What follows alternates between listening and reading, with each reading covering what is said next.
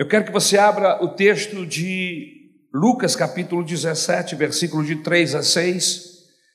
Eu tenho Mateus 18, de 23 a 35, mas é um texto mais longo, são 10 versículos, eu não vou ler, vou ler os textos menores. Mas a base do, do, da mensagem está em Mateus 18, 23 a 35. Amém? Louvado seja o nome do Senhor. Lucas 17, de 3 a 6.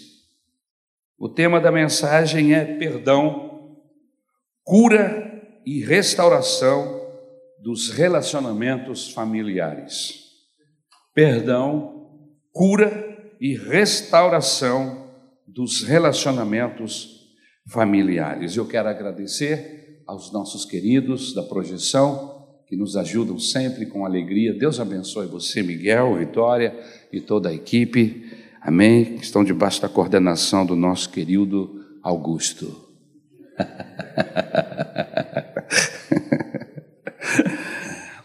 Tomem cuidado, diz o texto.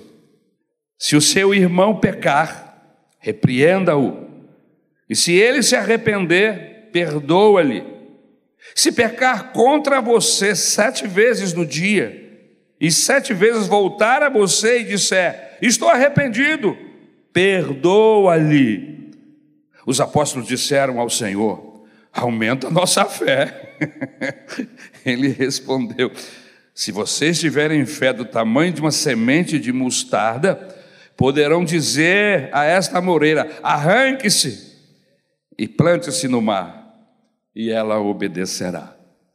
Agora, vire as páginas para Colossenses, carta do apóstolo Paulo aos Colossenses, capítulo 12, melhor, capítulo 3, versículo 12 ao 14.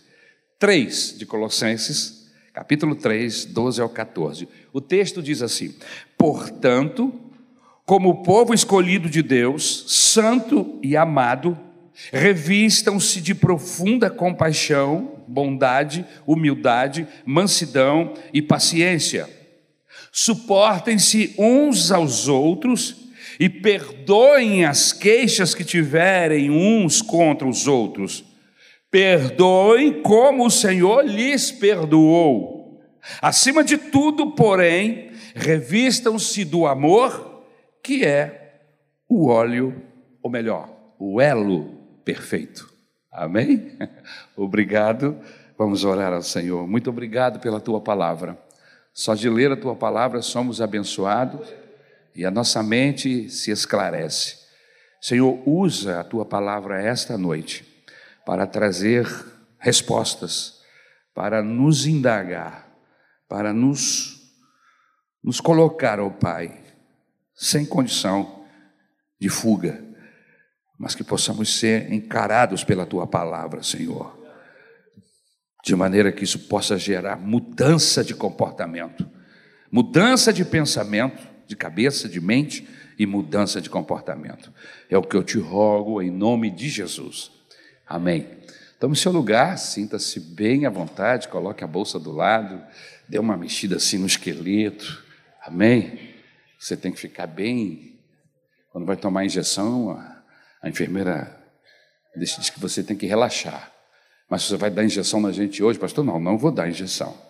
Mas eu quero que você fique bem relaxado, porque pode ser que em alguns desses textos você sinta aquele tremor no coração, amém? Da palavra de Deus, indagando, buscando de você respostas ao nosso, ao seu comportamento e ao meu comportamento. Amém? C.S. Lewis disse que é mais fácil falar sobre o perdão do que perdoar. É fácil falar sobre perdão até ter alguém para perdoar. Geralmente nós somos muito bons em dar conselhos, perdoa, tem um coração maleável, Espírito Santo, perdoa, mas aí quando é a sua vez de perdoar, aí você fica naquela situação. Amar a todos é fácil. O desafio, meu querido, minha querida, é amar quem nos persegue. Alguém disse o seguinte: Eu amo a humanidade. O que eu não tolero são as pessoas. Complicada essa frase, né? Eu amo a humanidade, mas eu não tolero pessoas. É difícil, complicado. Né? Queridos, e isso, isso é um fato decepcionante. Por que decepcionante? Porque nós decepcionamos as pessoas. E as pessoas nos decepcionam. As pessoas são ladrões da nossa alegria. Você conhece pessoas que passaram pela sua vida que lhe roubaram a alegria? Pois é, pessoas muitas vezes são ladrões da nossa alegria. Foi feita uma pesquisa onde a conclusão da mesma foi a seguinte: nós sofremos mais por causa das pessoas do que pelas circunstâncias adversas. Na maioria das vezes, quando as pessoas estão tristes, e você vai indagá-las e perguntar o porquê da tristeza, da angústia, e ela vai dizer: Fulano está me perseguindo, Fulano está isso. Todas as vezes que nos flagramos tristes, pensativos, tem sempre uma pessoa por trás, tem sempre um indivíduo, tem sempre um personagem. Interessante. Né? Nós vivemos em um mundo, queridos, ferido. E porque vivemos em um mundo ferido, doente e cheio de mágoas, e essas mágoas elas alcançam nações, tribos, famílias, é complicado você administrar todas essas circunstâncias contrárias. A não ser que você converta-se a Jesus e através da Bíblia Sagrada você encontre meios, caminhos para ter paz com as pessoas e ter paz no coração. O divórcio é fruto da dureza do coração, são palavras do próprio Senhor Jesus. Ou seja, a incapacidade de perdoar.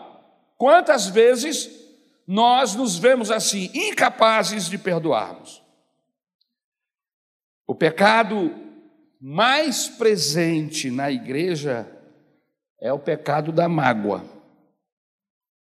Deixe-me dar alguns exemplos e você vai concordar comigo. Quem não perdoa, adoece. E às vezes nós não percebemos que estamos doentes e a origem desta doença é a falta do perdão.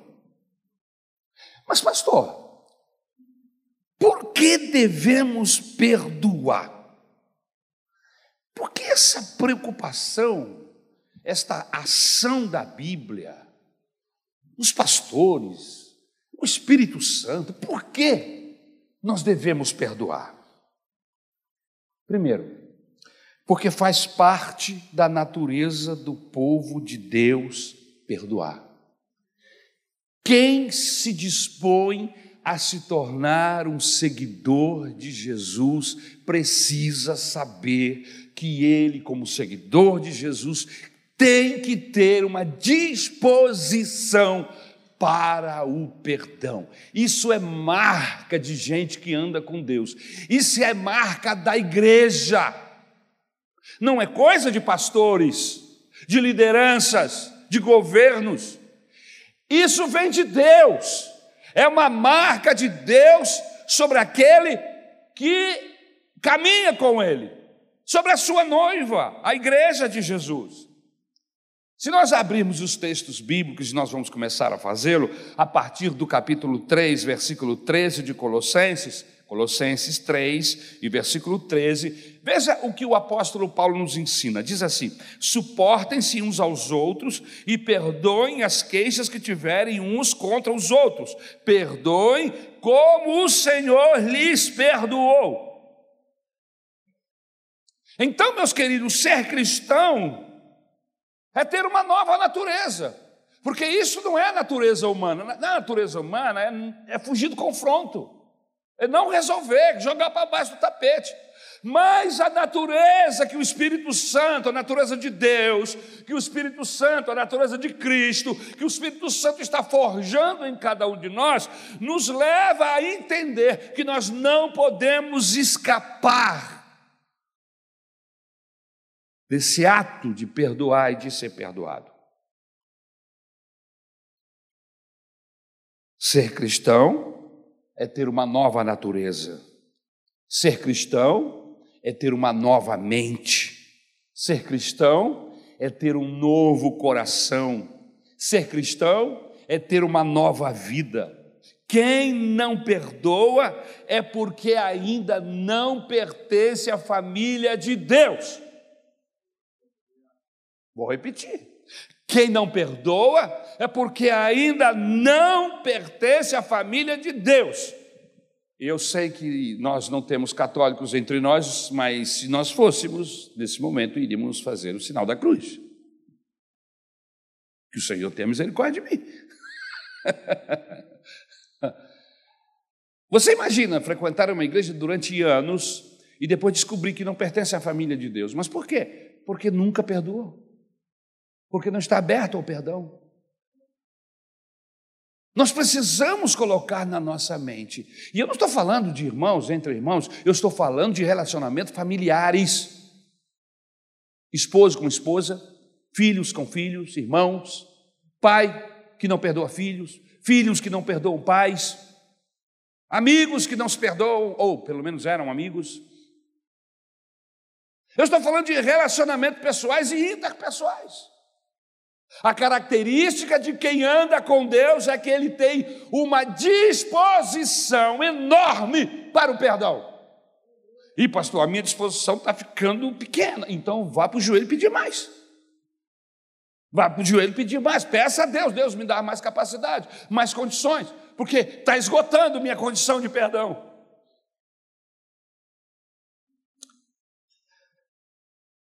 Por que devemos perdoar. Em segundo lugar, porque temos queixas uns contra os outros. É o que diz Colossenses. Eu vou repetir o texto para que você possa lembrar-se. Suportem-se uns aos outros e perdoem as queixas que tiverem uns dos outros.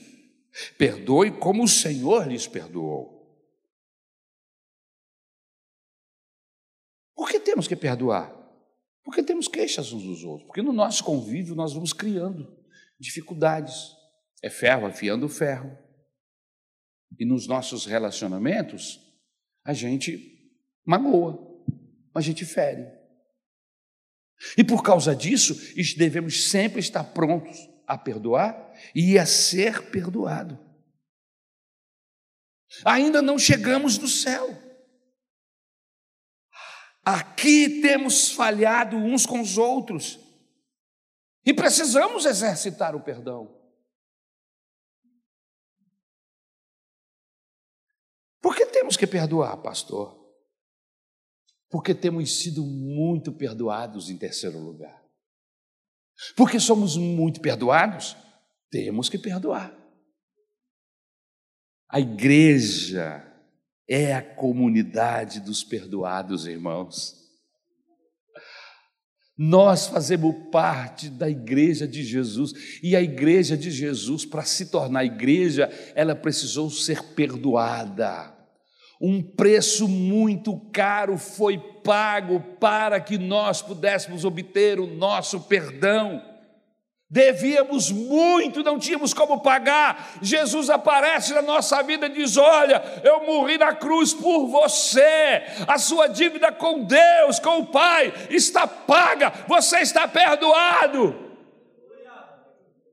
E se eu estou perdoado, sou seu, sou alvo do perdão de Deus, então eu preciso também ter o mesmo coração, o mesmo perdão que me alcançou. Eu preciso liberar para com as pessoas. Vou repetir o capítulo de número 3 de Colossenses 13. Suportem-se uns aos outros, perdoem as queixas que tiverem uns contra os outros e perdoem como o Senhor lhes perdoou. Por que temos que perdoar? Porque o Senhor nos perdoou. Porque temos sido perdoados. Aleluia. E como Deus nos perdoou? Completamente. Tudo. Não ficou nada. O perdão de Deus é completo, não não fica absolutamente nada. tudo aquilo, os nossos pecados, são lançados no mar do, do esquecimento, é o que diz a Bíblia. E uma vez que foi, foram lançados no mar do esquecimento, o Senhor não vai lá buscar, o Senhor não vai lá pescar. No mar do esquecimento é proibido pescar. Mas eu vejo muito cristão pescando por lá, buscando coisas do passado, para se ferir e para ferir. Como Deus nos perdoou completamente de tudo. E não apenas no que diz respeito à quantidade, mas Ele nos perdoou eternamente, para sempre. Nunca mais ele jogará em rosto, nunca mais ele vai cobrar esses pecados. Você está perdoado de todos os seus pecados e para sempre. Aleluia! Deus apagou, afastou, desfez, esqueceu, sepultou no fundo do mar os nossos pecados. Por causa disso, nós devemos perdoar. Jesus nos faz uma ilustração no texto de Mateus, que eu não li por ser longo, mas você conhece bem a história. Ele ilustrou esse perdão na parábola do credor incompassivo. Lembra? O dono, o Senhor, chamou um devedor e disse: Olha, você me deve muito, você tem que me pagar. E aí ele falou, pediu misericórdia, chorou. E o Senhor foi compassivo com ele e o perdoou. Essa é a parábola que Jesus conta. E aí, quando ele sai da sala do perdão, no caminho, ele encontra alguém que lhe devia. E aí ele diz: Você está me devendo, paga logo o que me deve, senão, senão as coisas vão ficar difíceis para você. Fez uma ameaça. e aí tinha ainda gente saindo da sala do perdão, que acompanhou todo o processo, e o ouviu. E o texto bíblico diz que o, o homem no qual ele, ele inquiria, pedia que lhe pagasse o valor, também caiu de joelhos e pediu perdão, pediu ajuda. Olha, eu não estou tendo, enfim, chorou as suas mágoas. E ele disse nada disso e o pegou pelo pescoço. Sujeito terrível. Você conhece alguém assim? Fica olhando para mim. Aí, a notícia correu e chegou logo lá no ouvido, nos ouvidos do Senhor, daquele homem que o chamou, disse assim: Como é que é a história? Quer dizer que eu lhe perdoo uma dívida enorme, lhe dou a minha graça, o meu perdão, e você sai daqui e encontra alguém que lhe deve muito menos, infinita menos do, infinitamente menos do que você me devia, e você o agarra pelo pescoço, lhe, lhe pressionou. E aí o texto bíblico diz que aquele senhor ficou zangado com ele, mandou aquele homem ser preso nas mãos, colocou-os nas mãos dos verdugos e ele foi preso. E aí Jesus conta essa história para ilustrar sobre o perdão. Como que eu comparo uma dívida de 10 mil talentos? 10 mil talentos é igual a 350 mil quilos de ouro, irmãos. Nos dias de hoje seriam 46 bilhões de dólares. É grana, irmão. E o trabalhador daquela época, aquele homem, ele devia muito menos para esse cidadão. Um trabalhador da época teria que trabalhar 150 mil anos, pagando 100 denários, que era o salário do dia. Só pagando. Impossível. Mas o Senhor perdoou. Então veja que o Senhor está mostrando nesse texto, nessa parábola, que a nossa dívida foi muito maior. E Ele pagou por nós. E assim como Ele pagou uma dívida que não tinha preço, Qualquer outra, não importa, qualquer outra dívida que alguém tenha para com você é menor do que a dívida que você tinha com Deus. E se Deus perdoou você, você não pode simplesmente negar perdão a alguém que lhe deve muito menos. Essa é a questão do Senhor Jesus com essa parábola. Por que, que devemos perdoar, pastor? Porque a recusa de perdoar traz sérios prejuízos. Primeiro, quem não perdoa não pode orar. Em outras palavras, sua vida de oração morreu. Eu queria que você repetisse isso olhando para essa pessoa que está perto do seu lado. Quem não perdoa, sua vida de oração morreu. Em outras palavras, você pode orar à vontade, os céus estão blindados. Os céus estão blindados. Você não perdoa. Deus não ouve as nossas orações. E oração, irmãos, é respiração da alma. Oração, irmãos, é relacionamento com Deus. É um momento que nós conversamos com Deus, contamos a Ele os nossos, os nossos problemas, as nossas tristezas, as nossas alegrias. Oração, orações é conversar com o Criador. Ora, se você não pode conversar com o Criador, que é básico em qualquer relacionamento, a conversa, em qualquer relacionamento, a conversa é básica. Se você não pode conversar com o Criador, porque ele não ouve você, seu relacionamento acabou. Você está isolado no planeta. Por isso que devemos perdoar. Por que eu tenho que perdoar, pastor? Porque a recusa de perdoar traz sérios prejuízos, e o primeiro deles é esse: o seu relacionamento com Deus acaba. Em Marcos capítulo 11, 25, diz assim: E quando estiverem orando, se tiverem alguma coisa contra alguém, perdoem-no para que também o Pai Celestial perdoe os seus pecados. Parece que é dependente a coisa, é critério. Você está orando? Está devendo alguma coisa para alguém? Lembrou que, tem, que você fez alguma coisa contra alguém? Tem alguém ferido com você? Deixa tudo no altar e vai lá. Vai lá conversar com essa pessoa. Vai lá curar essa ferida. E depois você volta que eu vou receber o seu, o seu sacrifício, a sua adoração. Relacionamento na vertical depende do relacionamento na horizontal também. Eu não posso dizer, não, meu relacionamento é com Deus é perfeito, é maravilhoso, tá, mas como você se relaciona? Quem tem relacionamento com Deus na vertical, precisa ter um relacionamento na horizontal perfeito, bíblico. Veja o que diz Pedro na sua primeira carta, no capítulo 3, versículo 7. Do mesmo modo, vocês, maridos, Sejam sábios no convívio com suas mulheres e tratem-nas com honra, como parte mais frágil e co-herdeiros do dom da graça da vida, de forma que não sejam interrompidas as suas orações. Abra briga com a mulher e é violento, porque a gente, a gente pensa que na igreja não tem gente violenta. Engano. Está cheio de pessoas, a igreja está cheia de pessoas violentas, grosseiras. É isso mesmo, a ideia é que o Espírito Santo, a palavra de Deus, vá nos modificando, vá trabalhando em nós, para nos mudarmos, para que possamos mudar.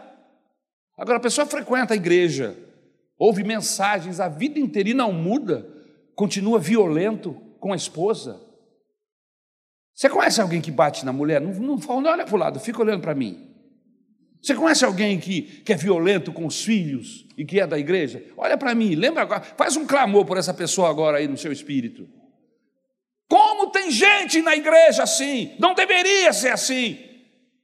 E eu não estou falando de gente que chegou ontem aqui, não, estou falando de gente antiga, que caminha com a gente, que é um poço de, de, de, de grosseria, que é estúpido. Veja o que ele está dizendo. Do mesmo modo, vocês, maridos, sejam sábios no convívio com suas mulheres, tratem-nas com honra, como parte mais frágil, suas filhas. Foi feita uma pesquisa, e essa pesquisa revelou uma grande parte dos nossos adolescentes não querem casar-se, querem continuar solteiros. Mas por quê? Eles têm alguma coisa contra o casamento? E a, a resultado da pesquisa foi é que o que eles veem em casa, o relacionamento dos seus pais, eles dizem: Isso aí é casamento? Eu não quero isso para mim. Veja como que nós pais estamos passando essa ideia maravilhosa de Deus para os nossos filhos. Mas existem meninas, por incrível que pareça, existem meninas na nossa igreja que querem se casar. E eu já perguntei a algumas delas, e elas disseram assim: Ah, eu, eu falei, que tipo de, de namorado você deseja? Quais características? Eu falei, olha, se parecer com meu pai vai ser muito bom, porque o meu pai é um pai, um maridão para minha mãe. Ah, eu queria ter um marido como meu pai é para minha mãe. Olha que legal. Parabéns a esses pais. Parabéns. Mas isso deveria ser uma maioria na igreja e não uma minoria. Os nossos filhos deveriam querer seguir os nossos caminhos, fazer o que nós estamos fazendo. E se você, homem, faz a sua esposa feliz, ela é abençoada, ela é feliz. Lógico que, que nós temos que guardar.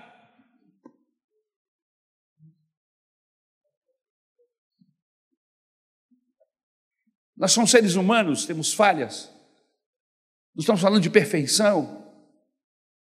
Mas dentro do do projeto humano de gente convertida, gente humana convertida ao Senhor, que está trabalhando, deixando Deus atuar na sua vida. As pessoas são um bom marido e uma boa esposa, e os filhos percebem e começam a, a buscar na própria igreja ou nas pessoas que, que elas convivem, pessoas que sejam iguais a seus pais que umas características, características que chamou a atenção dele, dela.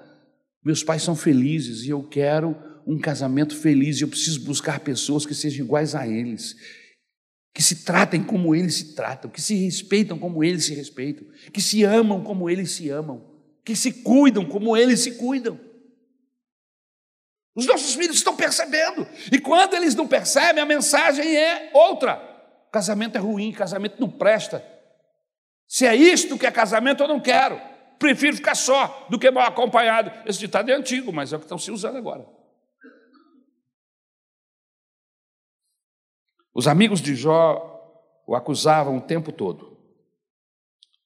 Com certeza Jó não gostou de ouvir aquilo, por isso Deus começa a restaurar a sua vida a partir do momento em que ele ora pelos seus amigos. A história de Jó é interessante, você já leu o livro de Jó? Ele fica doente, fica à beira da morte, mas não morre. Podre, um ser humano todo apodrecido, com dores, horrível de se ver, horrível de estar perto. Uma enfermidade maligna lhe tomou todo o corpo. E os seus amigos vieram. Mas aqueles amigos tinham uma teologia diferente. A teologia deles é o seguinte: se você está vivendo por isso, é porque você pecou. Alguma coisa você fez. Você deve ter pecado, você deve ter feito alguma coisa para que tanta desgraça viesse sobre a sua vida. Me lembro de um texto. Jesus e seus discípulos estavam caminhando e chegou um enfermo e os discípulos lhe perguntaram: Senhor, quem pecou para que esse homem esteja dessa forma? Essa era a mentalidade. E aí Jesus disse: nem ele, nem os seus pais pecaram, mas ele está assim para que seja manifestada a glória, a bênção do Senhor sobre a vida dele. Só que Jó nasceu muito antes do Senhor Jesus e não ouviu essas palavras para responder aos seus amigos que inquiriam dele. Uma posição, uma confissão. Ele disse: Mas eu vou confessar o que? Eu não pequei. E eu tenho para mim que, pelas respostas que ele dá aos seus amigos nessa, nesse diálogo, ele ficou com seu coração fechado. Mas Deus queria abençoá-lo. Havia um propósito. Deus tinha um propósito único com aquela história toda de Jó. E quando Deus vai mudar a sorte de Jó? Deus fala no seu coração que ele ore, que ele abençoe os seus amigos, antes dele ser abençoado. E o ato dele orar, dele pedir a Deus em favor dos seus amigos, Deus transformou a sorte de Jó, mudou a sua história a partir daquele momento. Você sabe da história, amém? Porque eu tenho que perdoar. Quem não perdoa não pode adorar. Por que eu não posso perdoar? Porque eu tenho que perdoar, pastor? Porque se você não perdoa, você não pode adorar. Mateus capítulo 5, versículos 23 a 24 diz assim: Portanto, se você estiver apresentando sua oferta diante do altar e ali se lembrar de que seu irmão tem algo contra você, deixe sua oferta ali, diante do altar, e vá primeiro reconciliar-se com seu irmão, depois volte e apresente a sua oferta. Porque eu tenho que perdoar, pastor. Porque quem não perdoa não pode ser perdoado, isso é princípio bíblico. E o próprio Jesus ensina isso na oração do Pai Nosso. Quando ele diz: perdoa-lhes, ou perdoa as nossas dívidas, assim como perdoamos os nossos devedores. Uma coisa está ligada à outra. Porque somos perdoados, temos que perdoar. Para recebermos o perdão, precisamos estar com o coração aberto para o perdão. Por que devemos perdoar, pastor? Em quarto lugar, porque quem não perdoa adoece. Veja o que Tiago diz no capítulo 5, versículo 16. Portanto, Confessem os seus pecados uns aos outros e orem uns pelos outros para serem curados. A oração de um justo é poderosa e eficaz. Veja o que o texto diz, olha que, que clareza. Confessem os seus pecados uns aos outros e orem uns pelos outros para serem curados. Quem sabe essa enfermidade, essa angústia, essa tristeza que não lhe abandona e está lhe causando mal, seja porque você tem um, um nó na sua história que precisa ser desfeito, um perdão que você precisa liberar, como por exemplo perdoar o seu pai, perdoar a sua mãe, perdoar um filho, perdoar um irmão, alguém da família que você não pode ouvir a voz, que você não pode ver, que você sente uma repulsa. Isso não é de Deus. Coloque isso nas mãos de Deus e mude. Porque além de você estar perdendo, se já não perdeu a comunhão com Ele, você está adoecendo.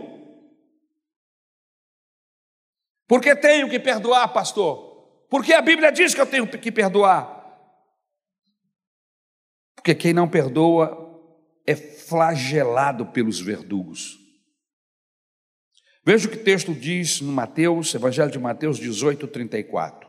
Irado, aquela historinha aquela parábola que eu contei lá no início da mensagem. Irado, seu senhor entregou aos torturadores até que pagasse tudo o que devia.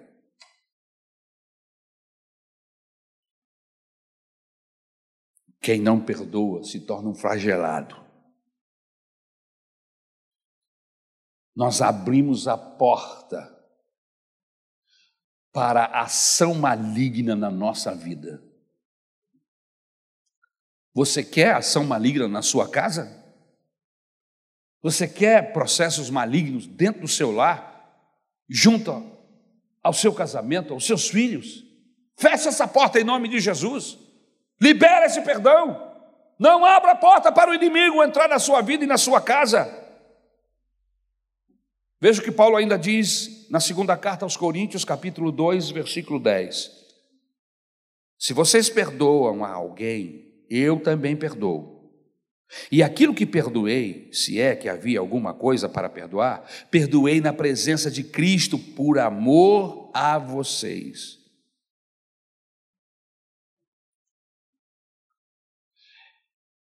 Queridos, o perdão, quando ele é liberado, quando há uma disposição no nosso coração, ele é terapêutico. A terapia do perdão. Eu, eu de vez em quando, eu passo canal de TV assim, passo por um canal de religioso e tem lá assim às vezes um programa chamado Terapia do Amor. e o amor realmente é terapêutico, mas eu fico pensando cá com os meus botões. O perdão é a chave para a bênção na nossa vida, chave para o amor, para todas as coisas. Quem não libera perdão, quem não tem perdão ou não perdoa, a sua vida está trancada, fechada, amarrada. Deus não prospera essa pessoa. E mais, há pessoas doentes emocionalmente porque nunca se perdoaram. Porque além daqueles que não perdoam os outros, existem alguns que não se perdoam cometeram alguma coisa no passado, foram envolvidos em alguma situação, e essas pessoas são tão severas consigo mesmo que elas não conseguem se perdoar. E aí elas ficam emocionalmente doentes. Paulo, quando escreve aos Filipenses, capítulo de número 3, versículo 13, ele diz assim: Irmãos, não penso que eu mesmo já o tenha alcançado. Mas uma coisa eu faço, esquecendo-me das coisas que ficam para trás e avançando para que as, as que estão adiante. Eu caminho, eu vou, olhando para Jesus, o autor e consumador da minha fé. Se você pega esse texto isolado, talvez você não compreenda, mas se você conhece um pouquinho da história de Paulo, você sabe das maldades que ele cometeu antes de conhecer a Jesus. Era um religioso. Cometia atrocidades em nome de Deus. O texto bíblico diz que, com ordem dos sacerdotes, ele saiu com um, grupo de soldados, inclusive o, o templo tinha soldados. Como é que pode uma coisa dessa? O templo tinha uma guarda armada. um grupo de extermínio. Quem não estiver aqui, mata. E Paulo, no caso Saulo, na época, né? Sem a conversão, ele se chamava Saulo, e saía com um grupo de soldados. E o texto bíblico diz que ele entrava nas casas, destruía, feria, aprisionava, escravizava, matava. Esse homem estava lá no dia em que Estevão foi apedrejado. E ele consentiu e segurou a roupa daqueles que apedrejavam e queriam matá-lo. Esse homem se converte. Como é que ele carrega tudo isso com ele após a sua conversão? O perdão de Deus inundou o seu coração. O perdão de Deus curou a sua mente, o seu coração, a sua vida.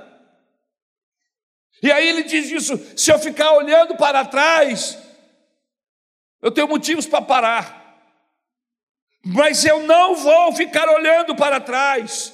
Eu confio no poder perdoador do Senhor Jesus Cristo. E aí ele escreve aqui aos Filipenses: penso que eu mesmo já o tenha alcançado, irmãos, não penso que já tenha chegado a algum lugar, mas uma coisa eu faço, esquecendo-me das coisas que ficam para trás, eu avanço Será que não é hora de avançar? Será que não é hora de desfazer esse nó da sua vida e avançar e ir adiante?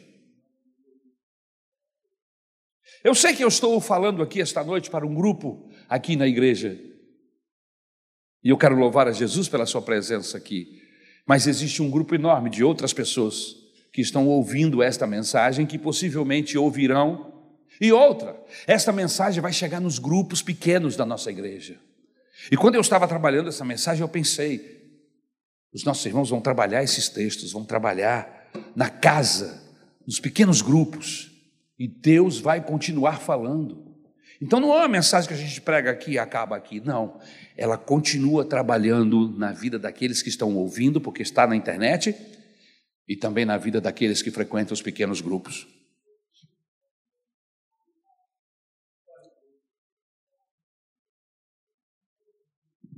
eu conheci um jovem que não se perdoava por causa do fracasso do seu primeiro casamento. E ele se sentia totalmente incapacitado de ter um outro relacionamento, de casar-se, porque ele considerava-se o culpado pela destruição e a tristeza do seu casamento. Quantas pessoas não vivem esse dilema?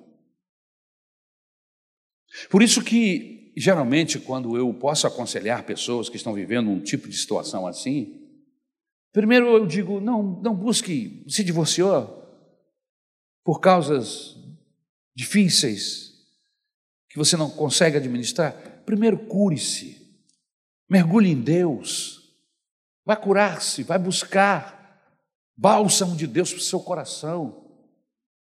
Segundo, faça uma, uma introspectiva, uma retrospectiva de tudo que aconteceu no seu relacionamento anterior.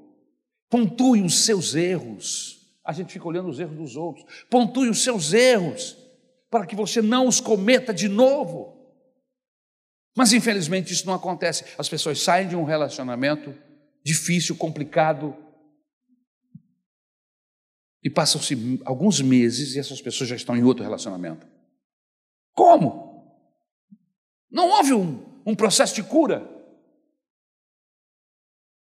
Não foi feito um trabalho lá no seu coração? Não, não houve tempo. Você ainda está sofrendo do relacionamento anterior e já está entrando em outro. E geralmente, essas mulheres acabam abraçando cafajestes. Infelizmente. Elas não estão com seus olhos abertos o suficiente. Tem um relacionamento complicado, difícil, de traição e de violência. E elas saem desse relacionamento quando conseguem sair vivas e acabam entrando em outro, e muitas vezes com o mesmo teor. Só mudou o nome do cafajeste, mas a cafajestagem é a mesma. É daí que vem aquele, aquele dito: Fulana tem dedo podre. Não é que ela tem o dedo podre, é que ela não para para refletir, para escolher, para perdoar-se, para perdoar e ser perdoada. E no caso do homem também. E entra em um relacionamento com o coração cheio de mágoa, com o coração cheio de aflição, de dores. O meu conselho é: para tudo, não continue, vá se tratar com Deus, deixe o Espírito Santo trabalhar no seu coração. Deixe o bálsamo do Senhor envolver, e uma vez que você estiver curado, sarado, aí sim você vai poder gerar felicidade, alegria e bênção. Porque, meu irmão, gente ferida fere. Gente ferida fere. O apóstolo Paulo teve suas memórias curadas. Ele se converteu ao Senhor Jesus e não saiu evangelizando na segunda semana, não. Durante 12 anos, ele esteve acompanhando os, os demais apóstolos, aprendendo, sendo curado, sendo alvo da misericórdia, do bálsamo de Deus. E aí aparece o apóstolo Paulo, 12 anos depois, com toda uma condição, com seu coração tocado pelo poder do Espírito Santo, e é o apóstolo que nos fala hoje.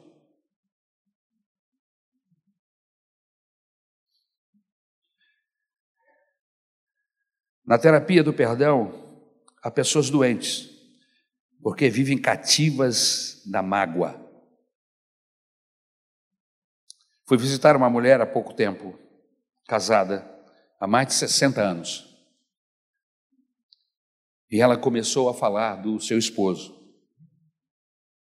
Queixas plausíveis, acontecimentos e aí eu olhei para o esposo e ele me disse com os olhos cheios d'água: Eu já pedi perdão a ela umas duzentas vezes. Eu não faço mais isso. Eu sou um homem de Deus agora. Isso aí aconteceu há mais de 50 anos, pastor. Mas ela não me perdoa.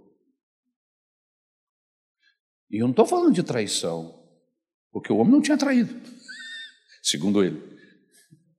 E eu acreditei nele. Existem pessoas que levam mágoas a vida inteira. vira e mexe. É um disco furado que volta o tempo todo para a mesma coisa. Não consegue dar um passo adiante. Não consegue ver o sol brilhando. Os dias são sempre cinzentos. A vida é sempre ruim. Estão sempre tramando alguma coisa contra mim. Em nome de Jesus, isso não é vida. Você precisa deixar o Espírito Santo trazer luz para o seu coração, para tirar você dessas trevas, ajudar você a perdoar, a esquecer, a deixar para trás essas coisas que lhe feriram e começar a viver uma nova vida em Cristo Jesus, dar oportunidade a si mesmo e às outras pessoas. Essa história de que todos os homens não prestam, talvez o seu homem, ou ex-marido seu, fosse o mais bandido de todos os homens. Mas eu vou lhe dizer uma coisa: tem homem bom por aí. Aí outra diz assim: a maioria deles estão casados, pastor. É verdade. Todo homem bom que eu conheço está casado. Mas olha, a esperança, porque esses homens bons geram filhos e filhas boas porque eles são bons, porque suas esposas são, são mulheres boas também, então geram filhos bons, a esperança para você que está buscando uma pessoa que vai abençoar a sua vida, aleluia! Está vindo aí, já está aí, quem sabe perto de você, um homem cheio do Espírito Santo, convertido ao Senhor, que não é bandido, aleluia! Se converteu a Jesus e a bandidagem ficou para trás. Aleluia! Louvado seja o nome do Senhor. Em terceiro lugar, eu quero falar sobre os princípios do perdão e eu começo a terminar. Como é que, que se dá o perdão, pastor? Primeiro, a cautela. A gente precisa ter cuidado no processo do perdão. Diz o texto de Lucas 17, versículo 3, palavras de Jesus: Tomem cuidado. Se o seu irmão pecar, repreenda-o. Se ele se arrepender, perdoa-lhe. Cuidado, cautela para você não deixar isso passar. Observe. No processo do perdão, você precisa observar. O seu irmão vai pecar, mas se ele se arrepender, e arrependimento, irmãos, até gera lágrimas nos olhos, mas mais importante do que lágrimas nos olhos, arrependimento significa mudança de direção. Ou seja, quem ia para a direita, agora vai para a direção contrária. Ele deixou o caminho da desgraça, da mentira, o caminho que feria, e agora ele caminha por um caminho de bênção, de alegria então tome cuidado, preste atenção, para que você não seja enganado. Os sentimentos parecem iguais, mas não são. Remorso é uma coisa, arrependimento é outra. Remorso as pessoas choram. Eu já vi gente se jogar no chão e chorar. E daqui a dois dias fazer a mesma coisa.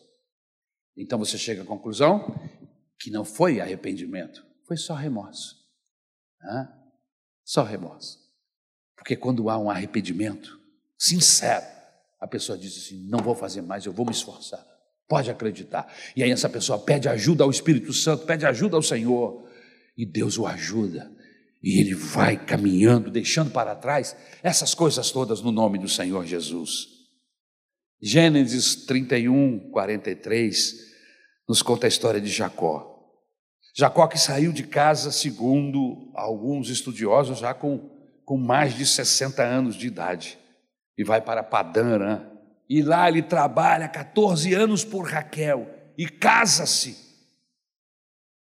Precisamos ter cautela para não sermos injustos e esmagarmos aqueles que já estão feridos.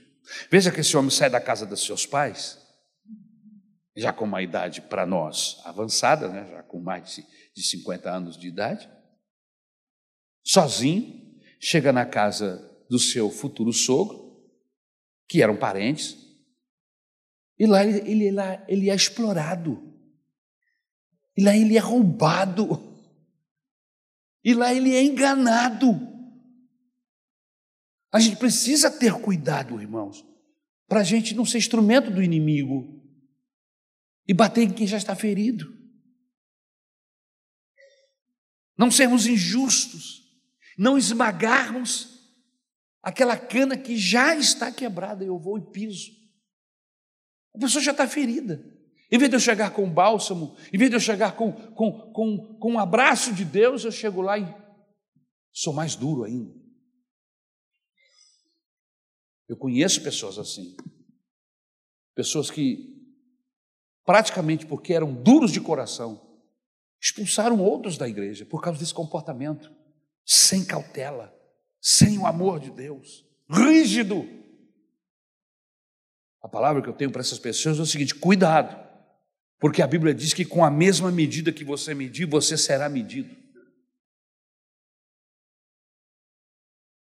Lembra da mulher adúltera? Ela foi apanhada pelos fariseus como um objeto, tratada como um objeto, como alguém sem valor, que algumas pedradas iriam eliminá-la. Mas como Jesus a tratou? Era uma mulher adúltera, sim, uma mulher pecadora, mas veja como Jesus a trata com respeito, com dignidade, uma pessoa que merecia o seu amor. Irmãos, nós somos pequenos cristos, o apóstolo Paulo nos diz na carta aos Romanos que o Senhor, o Espírito Santo, está forjando em nós a imagem de Cristo, e não só a imagem, mas o comportamento de Jesus. Você está sendo como Jesus em casa, com seus filhos, ou implacável, com as pessoas na rua, com seus amigos? Como é que nós somos? Lembre-se, nós somos seguidores de Jesus, discípulos. E a ideia do discípulo é imitar o seu mestre. Nós somos imitadores de Jesus. Como foi que Jesus restaurou Pedro? Pedro, o, o traidor, que foi avisado da traição, mas ele se achava. Não, comigo não, contigo. Olha, eu estou disposto a fazer qualquer coisa por ti. Jesus diz: Pedro, Pedro, o galo não vai cantar uma vez e você duas vezes, você vai me negar três vezes. Como foi que Jesus tratou esse traidor? Não o condenou. Jesus restaura Pedro, não condenando-o, não expondo diante dos seus companheiros, levando ao ridículo.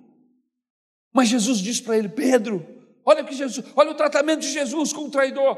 Pedro, tu me amas, Pedro. E Pedro sabia o que havia feito, o que havia falado. Inclusive, ele já tinha desistido, voltou à pescaria.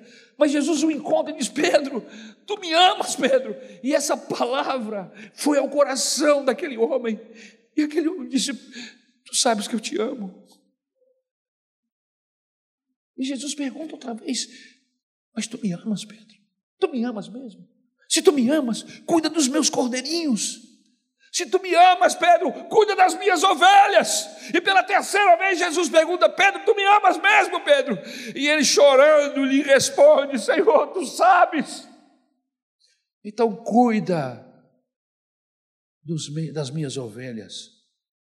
Eu te chamei, você tem um chamado. Você não pode voltar para o barco, para as redes. Cuida das minhas ovelhas. Pedro negou o Senhor Jesus três vezes. Jesus ouviu da boca do Pedro três vezes que ele o amava. E essa declaração foi terapêutica, curou o coração de Pedro. Louvado seja o nome do Senhor. Outra coisa. Quais são os princípios para o perdão? Primeiro, a cautela. Segundo, a confrontação. Você tem que confrontar. Eu sei que tem gente, nós geralmente fugimos de confronto, mas esses confrontos são bons quando eles são feitos com equilíbrio, com educação, quando eles são feitos usando a graça de Deus, os princípios bíblicos. É um confronto que gera cura. Lucas capítulo 17, versículo 3 diz assim: Tomem cuidado. Se seu irmão pecar, repreendam. Se ele se arrepender, perdoa-lhe. Deixe-me lhe dizer uma verdade, por favor. O tempo não é um santo remédio para curar feridas, o tempo não cura. O tempo não cura feridas. Os irmãos de José, depois de 22 anos, ainda estavam atormentados pelo pecado cometido. O silêncio não é a voz do perdão. Que é outra frase. A pessoa fica em silêncio, esconde, guarda, não confessa e acha que está tudo legal. Não, o silêncio não é a voz do perdão. Lembre-se de Davi: Davi adulterou, tramou, matou, mentiu e silenciou o seu pecado. E o que aconteceu com Davi? o seu pecado estava matando, ele declara isso em seus salmos. Adoeceu, escondeu o seu pecado, não confessou, e por isso não foi liberto. Sepultar um problema vivo não ajuda, não adianta tentar afastar a culpa, é preciso arrancar o problema pela raiz. Deixe-me fazer um, dar um exemplo paralelo para que você entenda. Quando você come alguma coisa que lhe faz muito mal e você fica com ânsia de vômito, enjoado, o que, que você tem que fazer? Eu já vivi situações assim, onde inclusive não tinha farmácia por perto. Estava em retiro, num lugar longe. Sabe o que eu fiz, irmão? Eu coloquei para fora o que estava me fazendo mal. O velho dedão.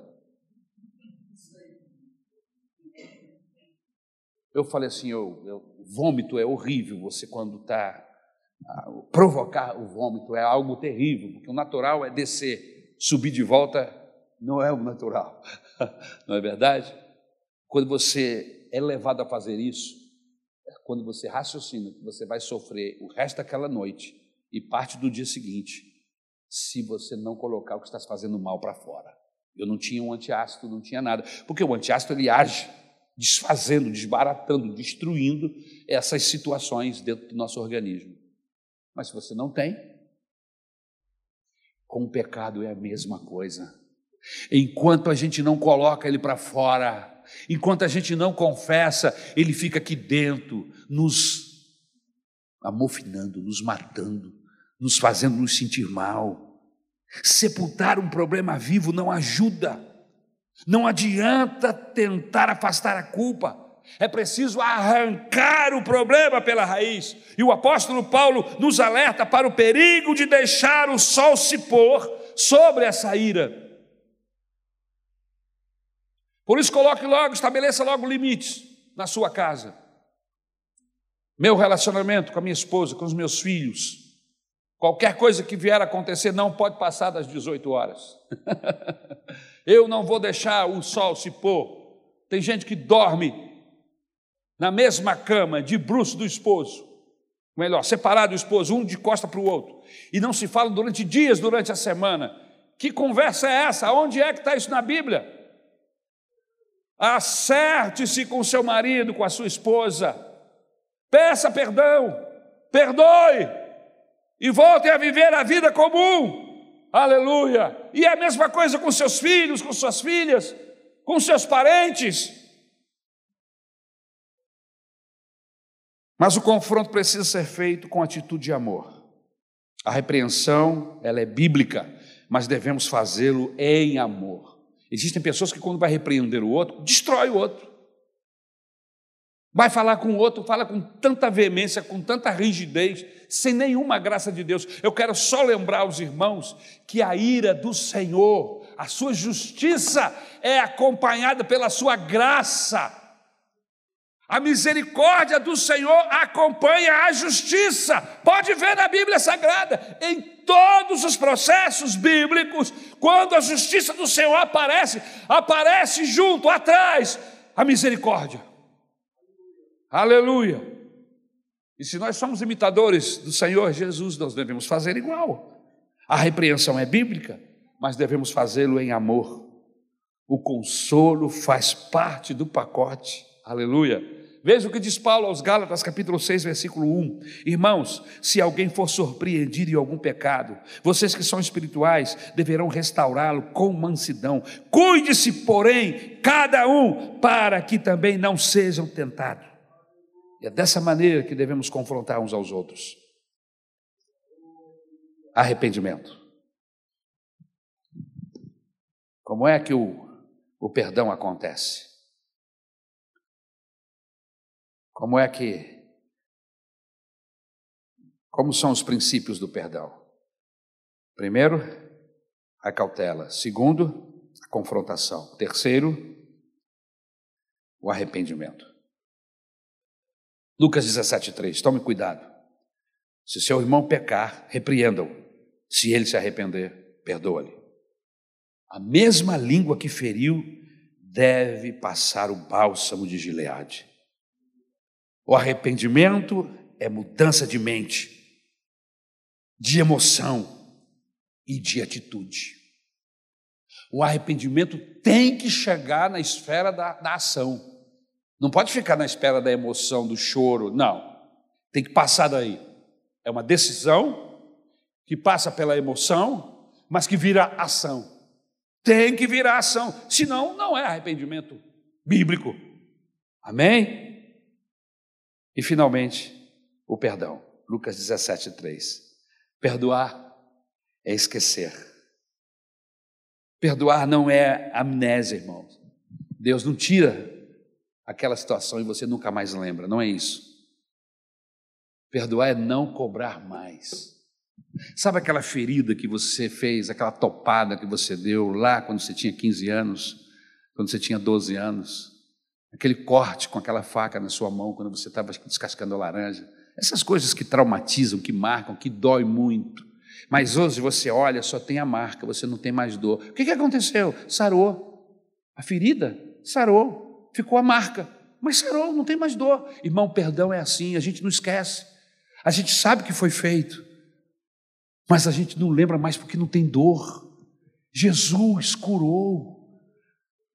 Você perdoou. E aí você já trata dessa situação, dessa, desse irmão, desse agressor de uma outra maneira, porque você sabe o que ele fez, mas aquilo não dói mais, não tem mais sentido para você. É isso que é perdão, é isso que a Bíblia está falando. É não lançar mais no rosto do outro o que se perdoou. Perdoar é ficar livre, é deixar o outro livre. Aleluia! A dívida foi paga. E então ele não cobra mais uma dívida perdoada. Amém?